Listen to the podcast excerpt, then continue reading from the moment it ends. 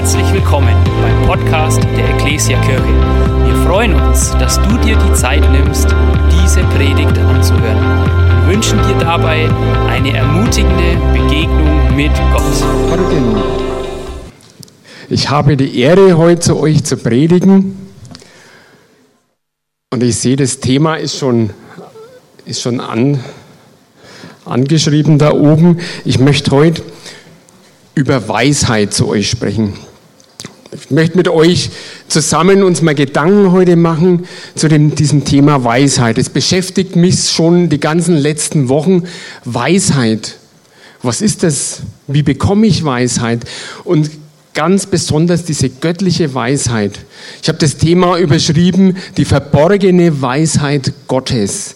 Und ich habe mir so die letzten Wochen schon immer so die Frage gestellt, Mensch Manfred, wie bekomme ich in mein Handeln, in mein Denken diese göttliche Weisheit hinein? Nicht die menschliche Weisheit, sondern diese göttliche Weisheit. Wie schaffen wir das? Und ich habe auf eine Predigt zurückgegriffen, die habe ich vor sechs Jahren schon mal gehalten zu diesem Thema Weisheit. Ich habe es ein bisschen abgewandelt. Und ich glaube, das trifft es ganz gut. Das sind ganz viele praktische Steps, wie wir diese göttliche Weisheit in unser Denken und in unser Handeln mit reinbekommen. So, zuallererst mal diese, ich habe überschrieben die verborgene Weisheit. Warum habe ich geschrieben verborgen? Weil es ganz oft doch so ist, sind wir doch mal ehrlich, wenn wir diese göttliche Weisheit uns vor Augen halten, wenn wir so in der Bibel lesen über einzelne Aussagen über Weisheit, ich werde gleich noch einen Text dann dazu lesen, dann kommt uns das oft ganz komisch vor. Eigentlich denkt man dann oft, man, das ist doch nicht weise, das ist doch eher, ist doch eigentlich eher dumm, was da steht, wenn wir das so und so machen sollen. Das ist doch, das passt doch überhaupt nicht in unser Leben rein. Und trotzdem steckt ganz, ganz viel Weisheit da drin. Wenn die Ratschläge, die wir in Gottes Wort zum Beispiel lesen, wenn die unser Handeln und unser Denken bestimmen würden, dann steckt da ganz viel Weisheit drin. Dann werden wir ganz weit kommen. Und doch denken wir oft so ganz anders. Vielleicht ganz am Anfang noch eine kurze Definition zu dem Begriff Weisheit. Weisheit bezeichnet vorrangig ein tiefgehendes Verständnis von Zusammenhängen in Natur, Leben und Gesellschaft sowie die Fähigkeit, bei Problemen und Herausforderungen die jeweils schlüssigste und sinnvollste Handlungsweise zur Erkennung, zu erkennen und zur Anwendung zu bringen. So ganz kurz und bündig Wikipedia. Ich finde, es trifft den Begriff Weisheit, also trifft es richtig treffend und beschreibt genau kurz und bündig, was eigentlich unter Weisheit zu verstehen ist. Ein tiefgehendes Verständnis von Zusammenhängen und die Fähigkeit, bei Problemen und Herausforderungen die schlüssigste und sinnvollste Handlungsweise zu, zu, erkennen und zur Anwendung zu bringen. Genau das wünsche ich mir.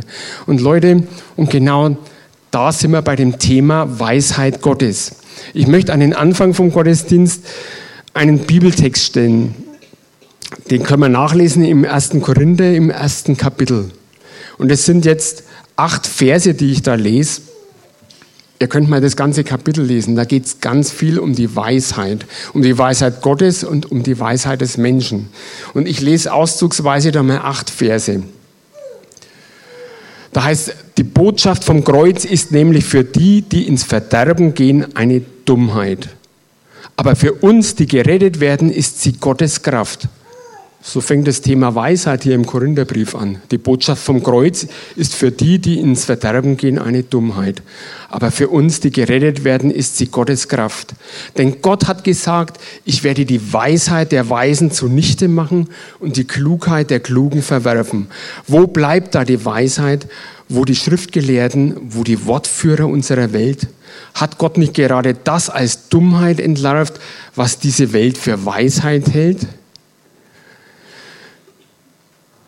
Denn obwohl die Welt von Gottes Weisheit umgeben ist, hat sie mit ihrer Weisheit Gott nicht erkannt. Und darum hat Gott beschlossen, alle zu retten, die seiner scheinbar so törichten Botschaft glauben. Denn was Gott, ich lese, ich springe jetzt ein paar Verse, im Vers 25 geht es dann weiter, denn was an Gott töricht erscheint, ist weiser als die Menschen und was an Gott schwach erscheint, ist stärker als die Menschen. Und dann die letzten drei Verse noch. Denkt einmal an das, was ihr vor eurer Berufung wart, liebe Geschwister. Da gab es nicht viele, die nach menschlichen Maßstäben weise, einflussreich oder prominent gewesen wären, sondern Gott hat das ausgewählt, was nach dem Maßstab der Welt einfältig und schwach ist. Man könnte sagen auch dumm und schwach um die Weisen und Mächtigen zu beschämen.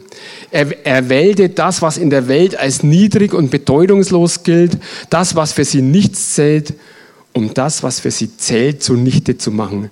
Niemand soll sich vor Gott rühmen können. So viel unser Bibeltext. Ich werde öfters jetzt noch auf diese einzelnen Verse zurückgreifen oder Bezug nehmen. Aber ihr seht schon, wenn wir diesen Text lesen, es geht um Weisheit.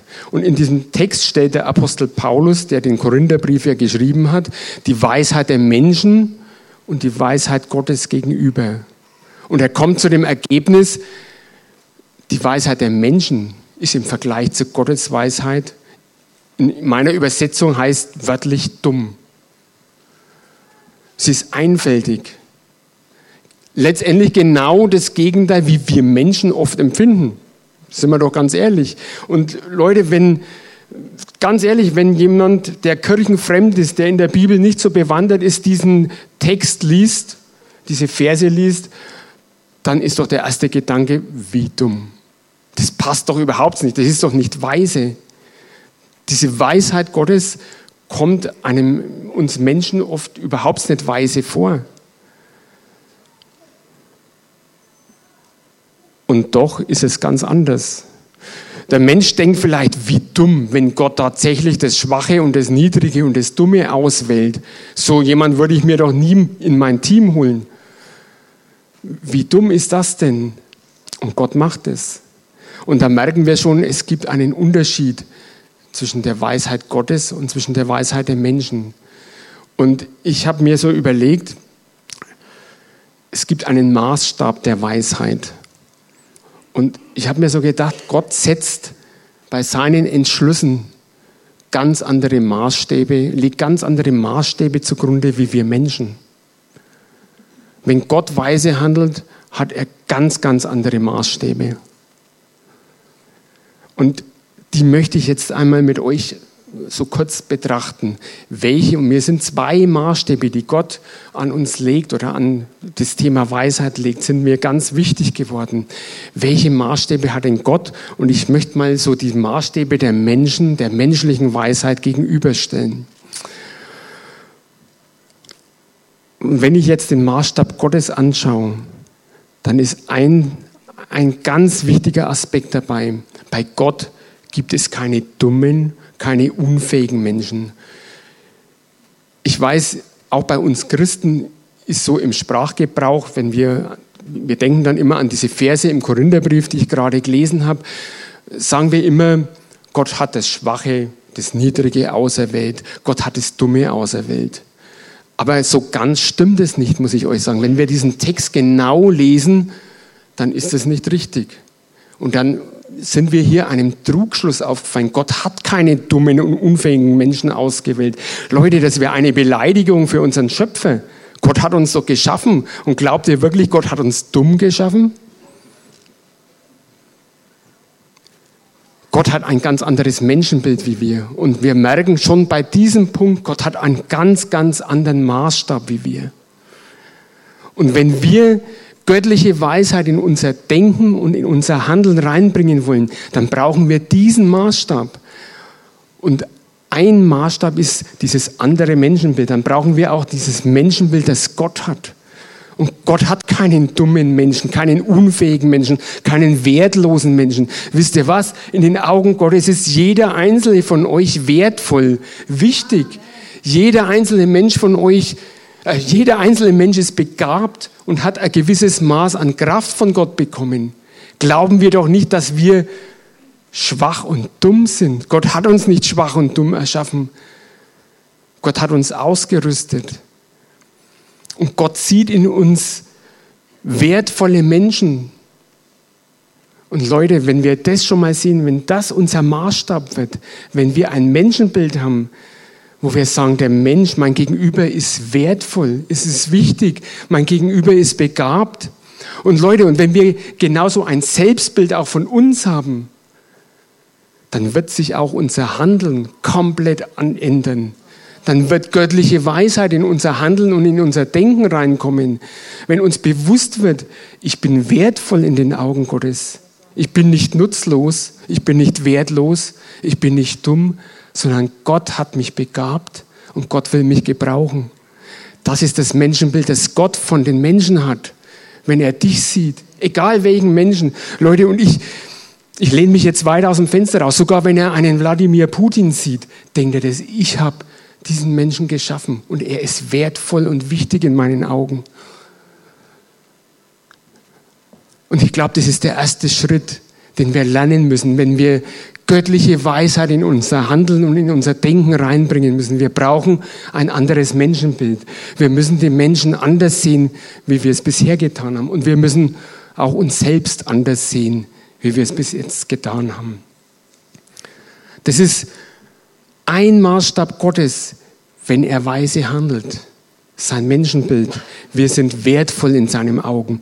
Und dann habe ich einen zweiten Maßstab Gottes, wenn er handelt, Gott wählt Menschen aus, und das haben wir gerade gelesen in unserem Bibeltext, die in den Augen der Welt, nach den Maßstäben der Welt schwach, niedrig und dumm sind. Und jetzt komme ich zu dem gerade gesagten Satz von mir, es gibt keine dummen Menschen. Gott hat keine dummen Menschen geschaffen. Wenn ihr den Text genau lest, dann heißt es nach den Maßstäben der Welt hat Gott Menschen ausgewählt, die dumm sind, die ungebildet sind, die schwach sind und so weiter. Nach den Maßstäben der Welt.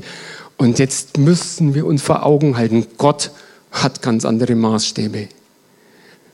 Die sind diametral dagegen zu den Maßstäben der Welt. Bei Gott gibt es, wie gesagt, keine dummen und schwachen Menschen. Gott hat uns alle begabt. Aber Gott legt hier einen zweiten Maßstab ans Herz der Menschen, wenn er Menschen auswählt. Er schaut auf ihr Herz und er wählt Menschen aus, die ein demütiges Herz haben. Und was heißt das jetzt? Ein demütiges Herz. Menschen, die voller Stolz sagen, ich habe mein Leben im Griff ich kann alles, ich weiß alles, ich weiß alles besser, ich brauche niemanden. Die haben kein demütiges Herz. Aber Gott schaut auf die Menschen, die ein demütiges Herz haben, die zu der Erkenntnis kommen, ich bin ein Geschöpf Gottes, ich bin wertvoll in den Augen Gottes, Gott hat mich begabt, aber trotzdem stehe ich hier in der Welt und ich bin ein Mensch, dessen Kraft nicht ausreicht, der alles von Gott geschenkt bekommen hat, der eine gewisses Maß an Kraft geschenkt bekommen hat, der aber auch Gaben von Gott geschenkt bekommen hat. Es ist nicht mein Verdienst. Und Gott sucht sich Menschen raus, die zu der Erkenntnis kommen, ich brauche Hilfe. Ich brauche diesen allmächtigen Gott, der mir zur Seite steht, der mich an der Hand nimmt und durch Herausforderungen, durch Schwierigkeiten des Lebens durchführt. Ich brauche einen Messias, ich brauche einen Heiland, ich brauche einen Jesus, der mich rettet. Das ist ein demütiges Herz. Und ihr könnt, und da komme ich jetzt wieder auf diesen Bibeltext zurück. Ich habe, dieser Text geht los mit dem Vers, die Botschaft vom Kreuz. Ich muss jetzt mein Handy mal aufmachen, da habe ich den Text. Die Botschaft vom Kreuz ist nämlich für die, die ins Verderben gehen, eine Dummheit. Ihr könnt euch mal Gedanken machen, was dieser Satz eigentlich alles bedeutet. Was bedeutet für euch die Botschaft vom Kreuz? Ihr wisst alles, wir gehen auf Ostern zu, Jesus ist für uns am Kreuz gestorben und so weiter. Aber was bedeutet es für dich ganz persönlich? Hat es für dich diese Bedeutung, okay, ich brauche jemanden, ich brauche diesen Jesus, der mich bei der Hand nimmt und der mich rettet, der mein Heiland ist, der mein Messias ist? Genau das ist ein demütiges Herz. So wählt Gott seine Menschen aus.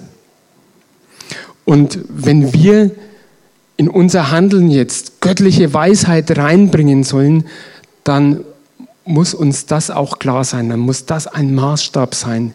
Habe ich ein demütiges Herz oder bilde ich mir ein, ich habe alles im Griff? Das ist so praktisch, das geht bei der Menschheit geht es los schon bei Adam und Eva. Dieser stolze Gedanke, ich erhöhe mich, ich möchte besser sein, ich möchte mehr sein, ich möchte sein wie Gott. Das steckt da alles mit drin, wenn ich kein demütiges Herz habe. Aber wenn ich mir bewusst mache, und Leute, ich, ich muss mir da nicht irgendwas herbei erfinden, sondern das ist ja die Realität. Wenn ich mir bewusst mache, ich selber habe eigentlich nichts im Griff. Ich kann noch so klug sein, ich kann noch so intelligent sein, ich kann noch so viel Kraft haben. Ich selber habe letztendlich nichts im Griff. Die kleinste Krankheit kann mich umhauen und ich kann irgendeine Arbeit nicht machen. Ich bin abhängig von der Gnade Gottes. Und wenn diese Einstellung in unserem Herzen steckt, wenn wir dieses demütige Herz haben, wo ich sage, jawohl, ich brauche den allmächtigen Gott, ich brauche meinen Jesus als Retter, als denjenigen, der mich bei der Hand nimmt und mich durchs Leben führt, und der auch dafür sorgt, dass meine Gaben, die er mir geschenkt hat, zur Anwendung kommen.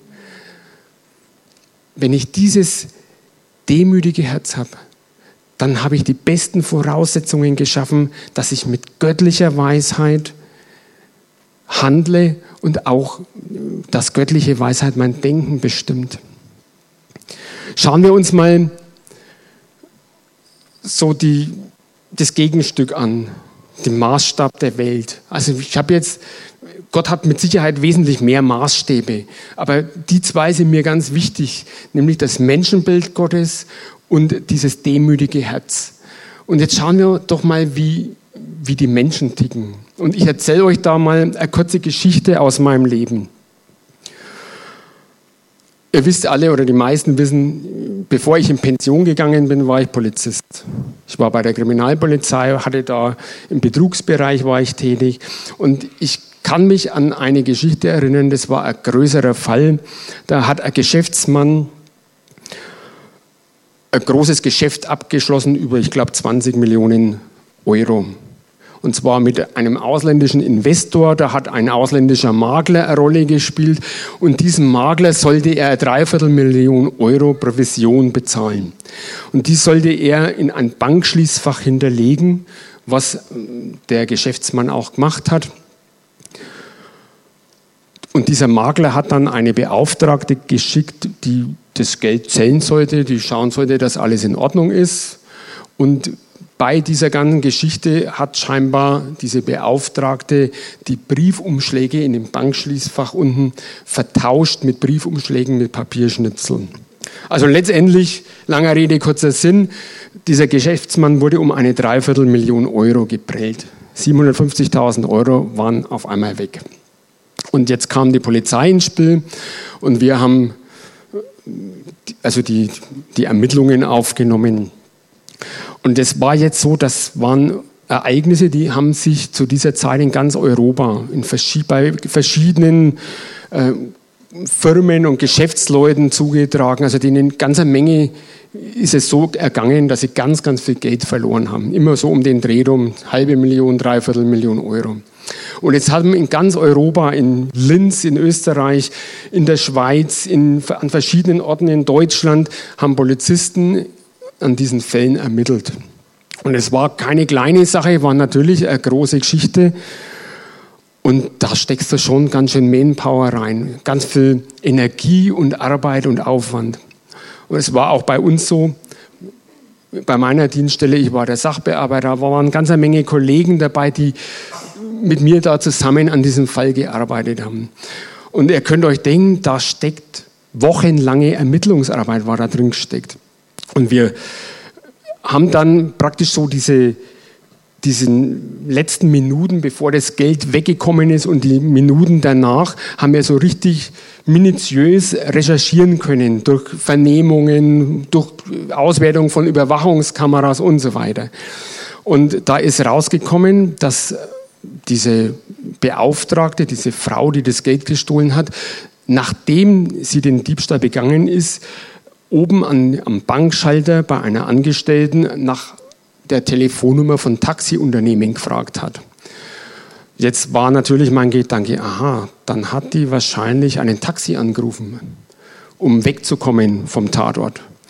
Und es gibt ja dann, Polizei hat ja dann technische Möglichkeiten, um hier diese ganzen Anrufe zu recherchieren. Und ich habe dann tatsächlich oder besser gesagt meine Kollegen, wir haben nach wochenlanger Auswertungsarbeit tatsächlich eine Handynummer gefunden, die ungefähr zu dieser Zeit zwei Taxiunternehmen angerufen hat. Und dann haben wir alle gesagt, jawohl, das passt. Auf diese Nummer äh, versteifen wir uns jetzt, die schauen wir uns jetzt genauer an. Wir haben den Rufnummerninhaber festgestellt, das war eine Frau. Dann haben wir uns ein Bild besorgt von dieser Frau und ich war völlig baff. Dieses Bild stimmte haargenau mit den Bildern der Überwachungskamera überein. Das war genau, die hat genauso ausgeschaut wie diese Diebin, die das Geld gestohlen hat. In ganz Europa haben Polizisten gejubelt, ja, wir haben eine interessante Spur, wir machen das. Wir haben dann noch sogar noch diese Telefonnummer überwacht über mehrere Wochen. Ist aber nichts rausgekommen dabei. Irgendwann haben wir gesagt, jetzt lang, jetzt machen wir einen Zugriff und wir haben diese Frau dann festgenommen. Wir haben bei ihr in der Wohnung durchsucht und das Ergebnis, die hatte mit dem Fall überhaupt nichts zu tun. Es war alles umsonst. Es war eine wochenlange Ermittlungsarbeit, die wirklich, also die hat Energie und Kraft gekostet. Nicht nur mir, sondern ganz vielen anderen Kollegen. Völlig umsonst. Warum erzähle ich euch das? Es ist ja jetzt nicht unnormal, dass man irgendwann auch einmal eine Zeit lang eine Arbeit macht, die völlig umsonst war. Aber wisst ihr, was mir als Christ, als ich das Ganze mir so durchdacht habe, gekommen ist? Manfred, du hattest ein stolzes Herz. Du hast bei dieser ganzen Arbeit letztendlich Gott komplett außen vor gelassen. Du hast mir keine Sekunde dran gedacht, einmal zu beten und sagen, Herr, zeig mir dort den richtigen Weg, zeig mir doch, gib mir doch einen Tipp, helf mir doch dabei, rüste du mich aus. Du hast letztendlich nur auf dein Wissen, auf deine Kraft, auf dein Können, was weiß ich, auf was ich alles gesetzt habe. Und ich habe Schiffbruch erlitten. Und eine ganze Menge Polizisten in ganz Europa waren tief enttäuscht zur Beruhigung, der Täter wurde auch wurde ermittelt, er wurde geschnappt und der, der wurde verurteilt und so weiter. Das war eine ganze Bande.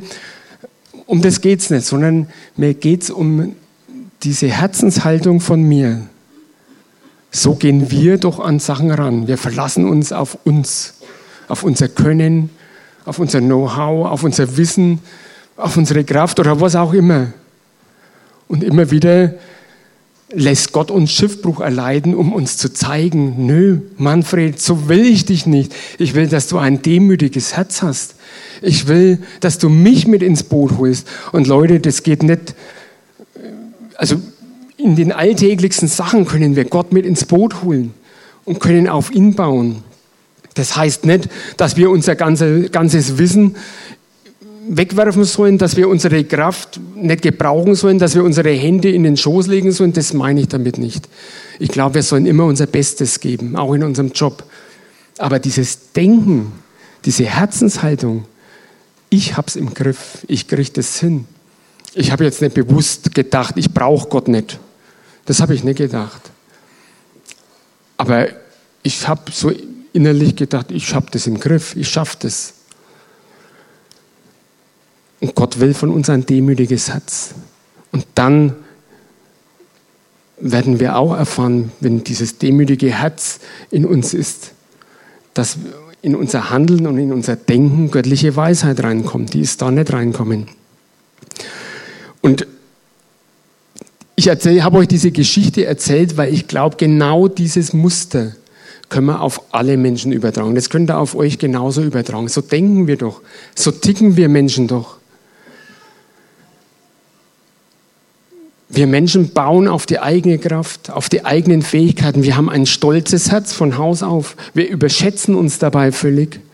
Und das könnt ihr im Kleinen bei euch selber sehen. Aber wenn ihr in die Welt reinschaut, dann seht es da auch. Wenn ihr die ganzen Politiker anschaut, wenn ihr irgendwelche Wissenschaftler anschaut, egal wo ich hinschaue, Menschen überschätzen sich und bauen auf ihre Kraft. Sie lassen Gott komplett außen vor. Ja, da geht es noch viel weiter. Die Menschen heute in unserer Zeit entscheiden ganz bewusst, ich brauche diesen Gott nicht. Ich will diesen Gott nicht. Und da bin ich wieder bei diesem ersten Vers, die Botschaft vom Kreuz. Die Menschen klammern das komplett aus. Wir brauchen diese Botschaft nicht. Wir brauchen diesen Jesus nicht. Ja, es wird noch schlimmer. Diese Botschaft vom Kreuz ist für die meisten Menschen heute ein Ärgernis und ist in ihren Augen lächerlich. Und wisst ihr, was dann passiert? Der göttliche Maßstab der Demut und der Erkenntnis der eigenen Schwachheit weicht dem menschlichen Maßstab der Überheblichkeit und der Ich-Bezogenheit.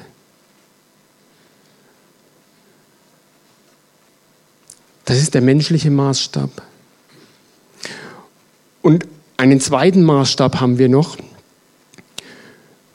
und den erkläre ich euch in Zusammenhang mit ein paar Beispielen, die ich euch jetzt zeigen möchte. Ein paar Beispiele, wo Gott Menschen ausgewählt hat. Und anhand diesen Beispielen möchte ich euch auch noch einen menschlichen Maßstab nennen, den Gott nicht hat. Das Bild hier, da seht ihr die Mutter Teresa. Die ist schon gestorben, ist eine Ordensschwester, die ein Vorbild an Nächstenliebe war. Und ich glaube, diese Frau hat in der Welt mehr bewirkt als die meisten einflussreichen Politiker zusammen. Millionen Menschen haben sie als Vorbild genommen und Millionen Menschen bekamen durch sie Hoffnung. Und jetzt frage ich euch, menschlicher Maßstab würde, ich nenne jetzt einfach mal den Elon Musk, den reichsten Menschen der Welt. Würde dieser Elon Musk so eine Frau in sein Team holen? Würde ein Donald Trump, dessen einzige Maxime ist Rendite, Dollar, Gewinn, würde so jemand diese Frau in sein Team holen? Wie denken wir Menschen denn? Wir Menschen denken doch in erster Linie immer, wenn wir was abtaxieren, wenn wir was bewerten sollen, hat es einen Nutzen für mich oder nicht? Habe ich einen Vorteil daraus? Und das ist ein menschlicher Maßstab, ein zweiter Maßstab, nachdem wir Menschen Entscheidungen treffen, nachdem wir mit unserer menschlichen Weisheit irgendwas bewerten. Habe ich einen Vorteil davon? Wie viel Rendite springt denn raus bei der ganzen Sache? Eine Mutter Teresa hat nie nach Rendite gefragt. Eine Mutter Teresa hat nie danach gefragt, was habe ich für einen Vorteil, sondern sie hat aus Nächstenliebe gehandelt, völlig selbstlos. Ihr seht da schon diesen riesengewaltigen Unterschied zwischen den Maßstäben der Menschen und den Maßstäben Gottes. Gott fragt auch nicht nach seinem Vorteil. Er holt uns in sein Team, egal wie wir sind habe noch mehr Beispiele. Kann man diesen jungen Mann so richtig sehen hier?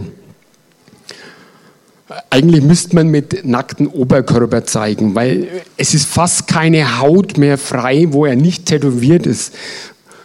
Interessant. Dieser Mann ist, heißt Brian Welch und ist ein Musiker. Er war Gitarrist der Rockgruppe Korn.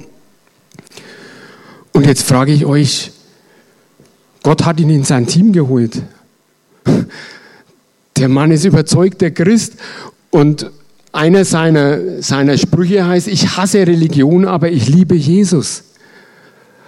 Und jetzt frage ich uns Menschen, so wie ihr hier sitzt, Begrüßungsteam, würdet ihr diesen Brian Welch in euer Begrüßungsteam holen? Cool, ja. Natürlich, ja. Das ist eine gute Einstellung. Aber wisst ihr, wenn wir so jemanden sehen, der nicht so ganz in unser Muster reinpasst, wie schnell drängen wir den auf die Seite und sagen, der passt nicht zu uns. Er ist okay, der, ja, der liebt auch Jesus, aber der passt nicht zu uns. Das gehört nicht zu uns. Und denkt ihr wieder, die Maßstäbe der Menschen, so schnell sind wir wieder in menschlichen Maßstäben bei unserem Handeln und Denken. Der passt nicht zu uns. Das bringt mir nichts. Da habe ich keinen Vorteil davon. Der bringt unserer Gruppe, unserem Team nichts.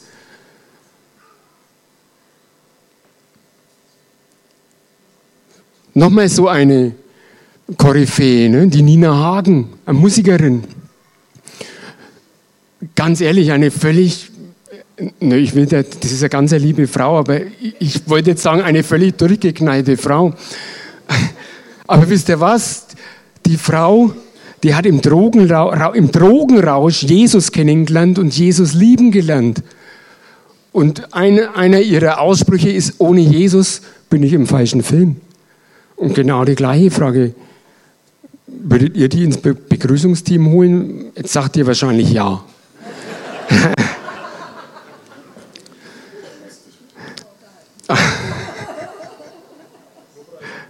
ins Lobpreisteam. Noch besser, ja. Na gut, es sind ja Musiker. Die, die wären ja geeignet fürs Lobpreisteam. Ich möchte euch sehen da. Also ich fände es cool, ja. Aber ihr merkt jetzt schon, was ich damit sagen will. Wir taxieren Menschen ganz oft so nach unseren menschlichen Maßstäben. Passt der zu uns oder passt er nicht zu uns? habe ich einen Vorteil davon oder habe ich keinen Vorteil davon? Das ist auch so ein zweiter Maßstab, den Menschen haben, wenn sie irgendeine Sache bewerten sollen, wenn sie sich Gedanken machen sollen. Leute, das ist menschliche Weisheit. Und bei Gott ist es ganz anders. Gott hat diese Menschen auserwählt und ausgewählt. Und ich sage euch, genauso wie diese Mutter Teresa haben diese beiden anderen einen riesen Einfluss gehabt. Dieser Brian Welch, wurde aufgrund seiner musikalischen Begabung berühmt und er hatte in den 90er Jahren einen riesen Einfluss auf Jugendkultur. Und er hatte mit seinem Glauben, ich weiß nicht, ich, Millionen Jugendlichen und jungen Leuten das Evangelium gepredigt. Eine vierte Person habe ich noch, aber vor der habe ich leider kein Passbild, habe ich keins bekommen. Das ist der Paulus aus dem Neuen Testament. Der Paulus hat das halbe Neue Testament geschrieben. Ihr kennt seine Briefe. Ich habe gerade ein paar Verse aus seinem Gründerbrief zitiert. Und jetzt sage ich euch, das war ein sehr gebildeter Mann. Er hat studiert damals, er war bei der Elite dabei und hat irgendwann die Entscheidung getroffen, ich folge diesem Jesus nach, diesem Versager, der am Kreuz gestorben ist, dem folge ich nach und ich schmeiß alles hin und in irgendeinem Brief an die Galater, glaube ich, oder an die Philippe schreibt er, dass alles, was in seinem früheren Leben war, das erachtet er als Mist, als Dreck. Das ist für ihn alles nichts wert. All das, wo er die Elite war, seine Ausbildung, all das, sagt er, das erachte ich als Dreck. Und jetzt beurteilt diesen Paulus mal nach den Maßstäben dieser Welt.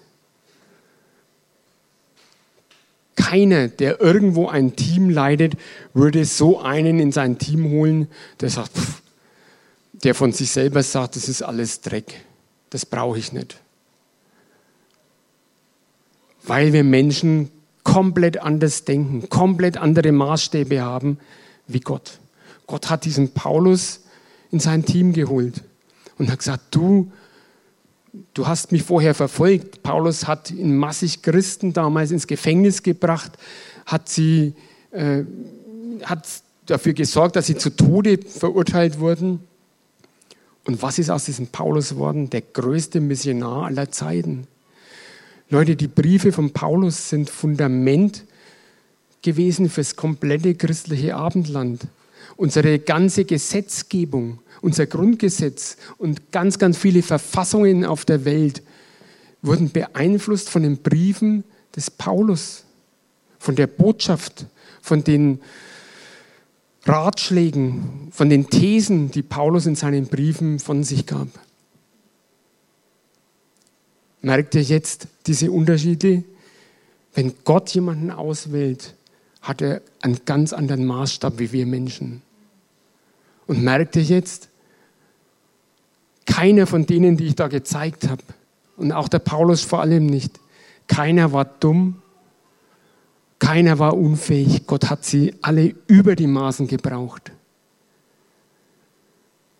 Wie anders denkt doch Gott wie wir. Was für ein anderes Menschenbild hat Gott wie wir. Und ich sage es jetzt nochmal, wenn wir diese göttliche Weisheit in unser Denken und in unser Handeln reinbringen bringen wollen, dann brauchen wir diese Maßstäbe diese Maßstäbe Gottes. Wir brauchen ein demütiges Herz und wir brauchen das Menschenbild, das Gott von uns hat. Auch wenn wir uns selber sehen. Und ich sage das ganz bewusst, weil gerade bei uns Christen, wir sehen uns oft manchmal so klein, so wertlos, so nutzlos. Und Gott denkt doch ganz anders über uns. Macht euch das bewusst. Und so können wir göttliche Weisheit in unser Handeln reinbringen. Ich habe hier noch eine letzte Folie. Da möchte ich so kurz einmal ein Fazit ziehen. Die Maßstäbe göttlicher Weisheit. Ich habe jetzt die Maßstäbe der Menschen und die Maßstäbe Gottes gegenübergestellt. Und ich komme zu dem Schluss, du kannst die Intelligenz und die Weisheit von Albert Einstein haben. Du kannst beliebt und verehrt werden wie die Mutter Teresa. Du kannst Einfluss haben wie der Bundeskanzler oder der amerikanische Präsident. Oder du kannst berühmt sein wie Michael Jackson oder sonst wer. All das wird nicht im Ansatz reichen, um Gottes Plan für seine Gemeinde und für die Menschen auch nur einen Millimeter in eine andere Richtung zu bewegen. Freunde, wenn wir in Gottes Reich etwas bewirken wollen, dann brauchen wir Gottes Weisheit. Und dann kommen wir aus eigener Kraft nicht weiter. Und das müssen wir uns bewusst machen.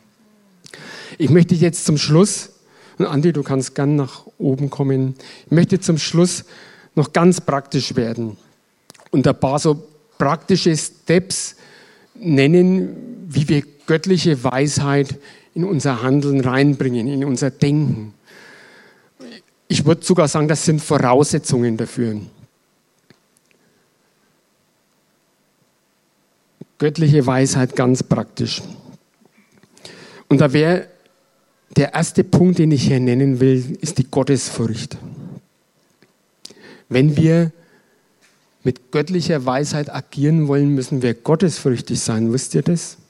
In der Bibel steht, in Sprüche 9, Vers 10, aber es steht ganz oft in der Bibel, in Sprüche 9, Vers 10 steht, Furcht des Herrn ist der Weisheit Anfang.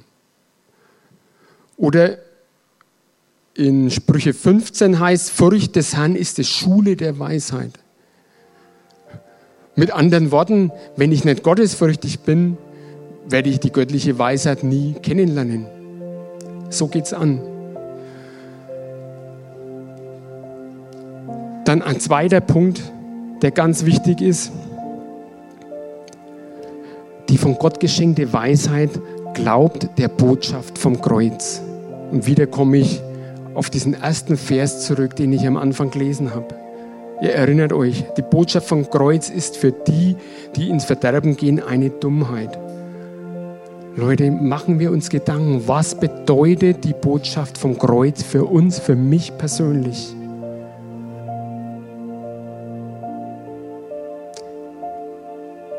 Erkennen wir doch, dass wir mit unserem Leben diese Botschaft vom Kreuz nötig haben, dass wir sie brauchen, dass wir diesen Jesus als Retter, als unseren persönlichen Retter brauchen, dass wir diesen Jesus brauchen, der uns an der Hand nimmt und durchs Leben führt. Dann noch einen dritten, also ich habe vier Punkte hier. Einen dritten Punkt, die göttliche Weisheit kennt und respektiert die göttliche Bedienungsanleitung. Wisst ihr, was die göttliche Bedienungsanleitung ist? Das ist die Bibel. In der Bibel hat Gott uns in Vollendung aufgezeigt, wie Leben funktioniert, wie wir ein erfülltes Leben haben können.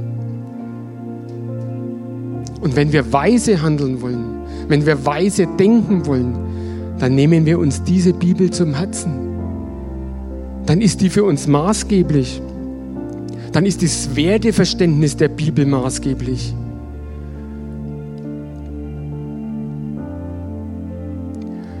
Und als letzten Punkt habe ich hier, die göttliche Weisheit sieht den Menschen mit den Augen Gottes.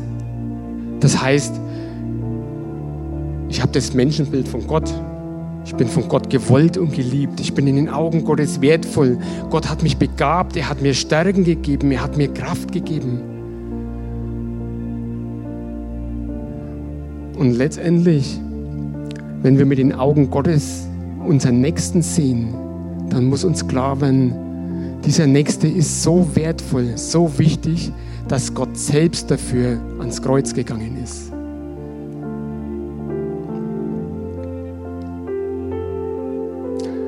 Bin jetzt am Ende und ich sage euch, das ist mein Schlussgedanke. Das daraus resultierende Menschen- und Gottesbild und das Wertverständnis das ist die Grundlage für göttliche Weisheit. Nur so können wir Sachverhalte so beurteilen, wie sie Gott beurteilen würde und bewerten, so wie Gott sie bewertet. Nur dann, wenn wir diese göttlichen Maßstäbe benutzen und nicht unsere menschlichen, die nur nach unserem Vorteil äh, urteilen und die von unserem Stolz getrieben werden. Und eins, und das ist vielleicht mein Schlussgedanke und vielleicht der wichtigste Gedanke, der Schlüssel zur Weisheit Gottes, beziehungsweise der Anfang der Weisheit Gottes, das ist die Botschaft vom Kreuz. Ich komme immer wieder darauf zurück. Dieser erste Vers, den ich gelesen habe. Die Botschaft vom Kreuz ist für uns, die gerettet werden, Gottes Kraft, Gottes Weisheit. Und mit diesem Gedanken möchte ich schließen und ich bitte euch, nehmt wenigstens diesen Gedanken mit nach Hause, mit in die Woche. Die Botschaft vom Kreuz. Was bedeutet das für mich ganz persönlich? Was, was kann ich da alles rein denken, rein interpretieren? Was bedeutet das für mich alles? Die Botschaft vom Kreuz. Amen. Ich möchte am Schluss noch beten.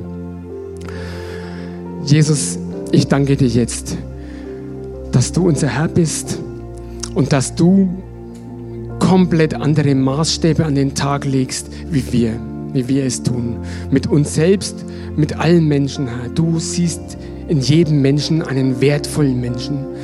Oh Herr Jesus, und ich danke dir, dass wir in deinen Augen wertvoll sind, dass wir nicht nutzlos sind.